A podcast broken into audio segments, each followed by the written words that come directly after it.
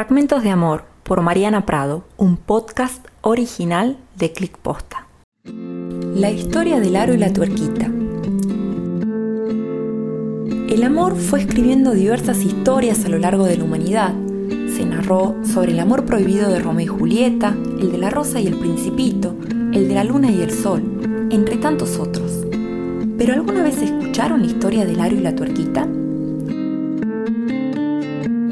Había una vez un sencillo par de aros de perlas con tuerquitas, de esas que sostienen lo necesario, pero que no agarran demasiado.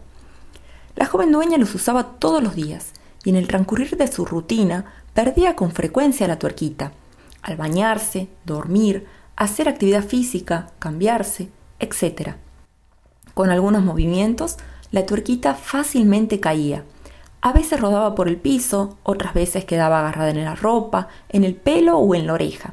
La muchacha no se preocupaba lo suficiente por hallarla, ya que se la podía reemplazar por otra.